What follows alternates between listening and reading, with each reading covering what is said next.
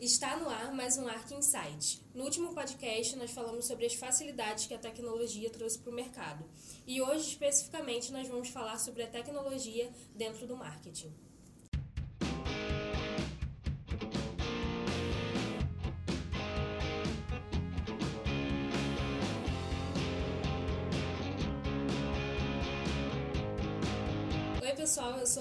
Martins. Eu sou a Tatiana Maia. Eu sou o Leandro Cardoso. Eu sou o Pedro Espíndola. E hoje a gente vai falar como a tecnologia tem mudado é, o mercado do marketing. Para isso foram dados alguns nomes, né? Para quando a, tecnologia ajuda o mercado da saúde, é chamado de health tech. Quando a tecnologia é, auxilia no mercado financeiro, foi dado o nome de fintech. É, agrícola, agrotech, educação, edutech e o marketing Martech. E aí a gente quis passar um pouquinho nesse bate-papo, um pouco do que a gente vive na ARC, é, porque a gente tem uma tecnologia totalmente voltada para marketing de relacionamento e venda. E, e aí a gente vai passar um pouco do que tem acontecido no mercado e um pouco também da nossa vivência. Isso aí, a gente estava conversando, a Brenda comentou agora há pouco, falando como as coisas mudam de nome né, ao longo do tempo. Primeiro foram as empresas de software como serviço. É, isso teve um boom no passado, elas ficaram bem famosas e todo mundo queria ser ou queria contratar uma empresa dessa. Depois, a, as empresas de tecnologia e marketing é, migraram para as nuvens e aí também teve um outro boom, foi facilitado bastante é, a contratação dessas empresas. E agora o nome da moda é Martech. É, a gente fala que é evolução natural, né? O Martech é o marketing do futuro. Você só vai funcionar o marketing a partir de agora se você se integrar com a tecnologia. A saúde é a mesma coisa. Se você não se integrar com a tecnologia, não vai ter marketing. É só enquanto tiver migração que a gente está usando esse, esse nome. Né? É mais um para separar quem vai chegar na praia e quem não vai. É, tentando ser didático, o termo pode ser usado para nomear ferramentas e plataformas de tecnologia para garantir objetivos de marketing não apenas no segmento do e-commerce, mas potencialmente em qualquer indústria. Mesmo a Martech, que já é uma subdivisão das empresas de tecnologia, é, as Martech também têm as suas sub, subdivisões. O que eu acho muito bom da gente perceber é como é, não só os nomes mudaram, mas os profissionais também mudaram.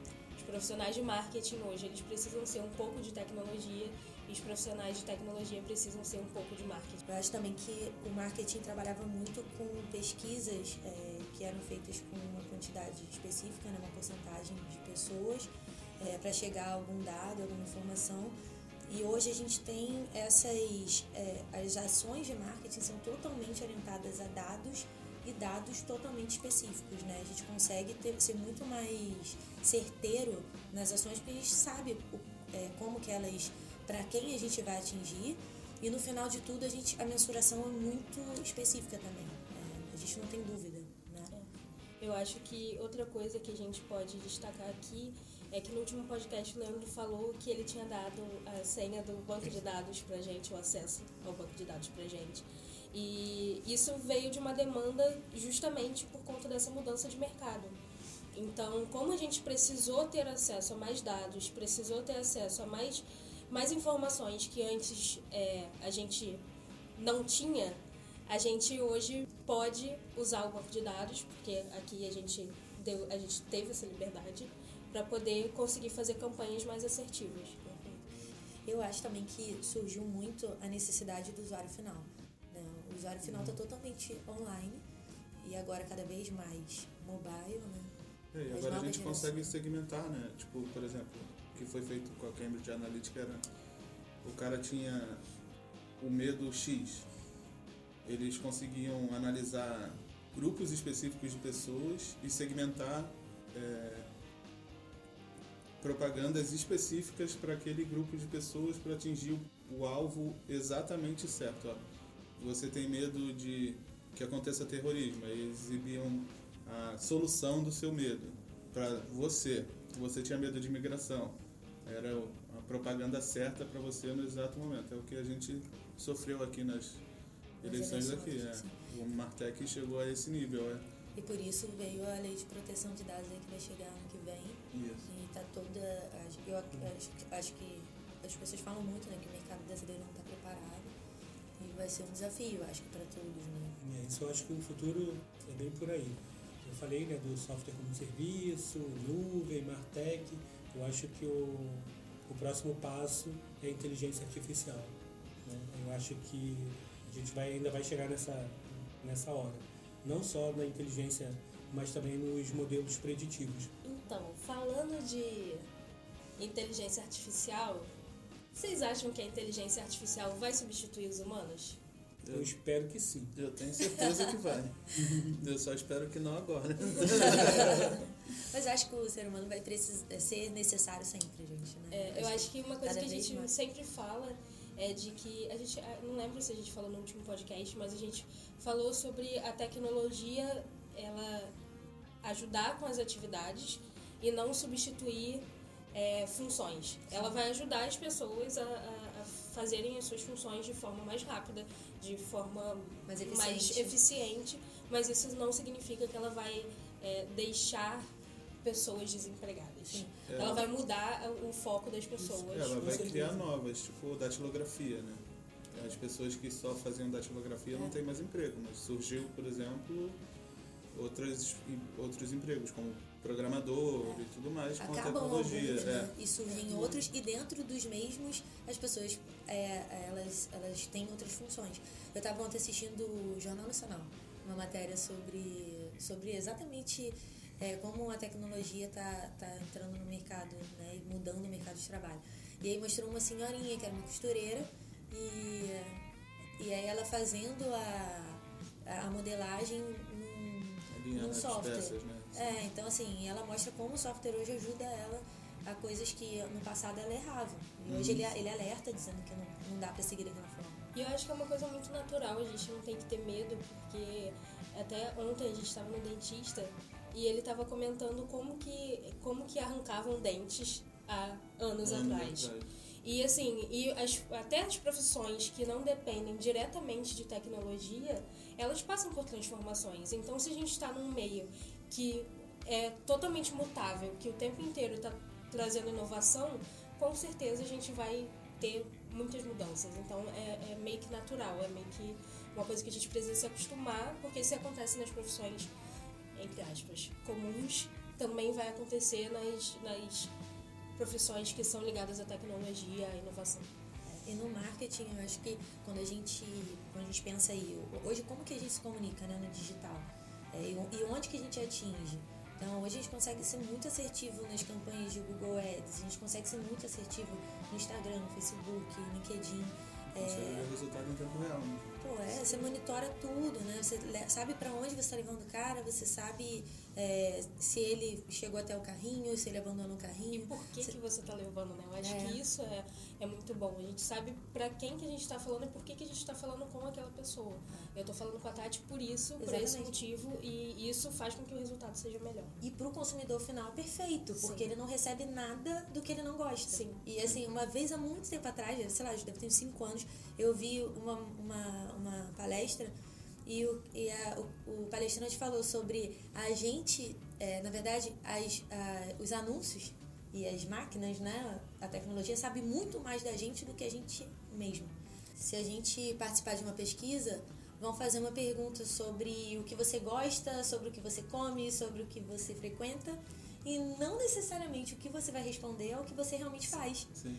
Na tecnologia, você é monitorado o tempo é. inteiro, é. né? E de acordo com o que você faz tudo isso que a gente está falando acaba fazendo com que os profissionais eles tenham que ter outro perfil, né? Porque a quantidade de informação, a quantidade de ferramenta, a quantidade de, de martechs disponíveis para a gente vender e para a gente conseguir nossos objetivos acaba fazendo com que os profissionais sejam totalmente diferenciados e diferentes do que eles sempre foram. A gente hoje em dia não é mais uni, unitarefa, né? Gente está conectado a várias coisas, vários aplicativos. E hoje a gente tem que ser multiferramenta no trabalho também. Você tem que saber fazer uma coisa, fazer outra, preparar para uma coisa. É. é, é, como na vida, né? Lá no podcast, acho que 4, que eu falo sobre API, API é isso, né? API é uma, é uma facilidade que a gente tem que faz com que muitas pessoas consigam fazer integrações robustas com, com diversas empresas. E a gente sempre se surpreende, todo dia a gente se surpreende.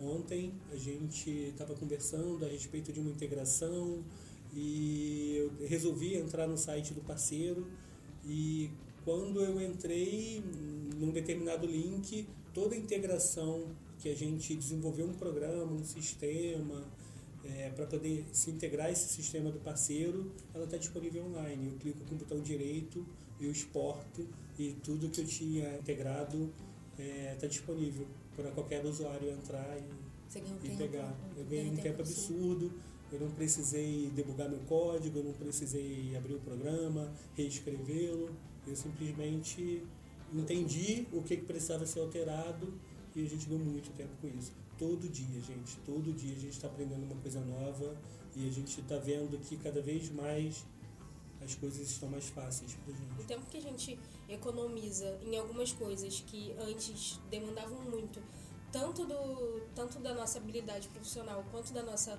mente, hoje em dia a gente pode usar para outras coisas, até mesmo para poder se enriquecer de conhecimento sem precisar perder tempo com uma coisa que agora é muito fácil, muito prática.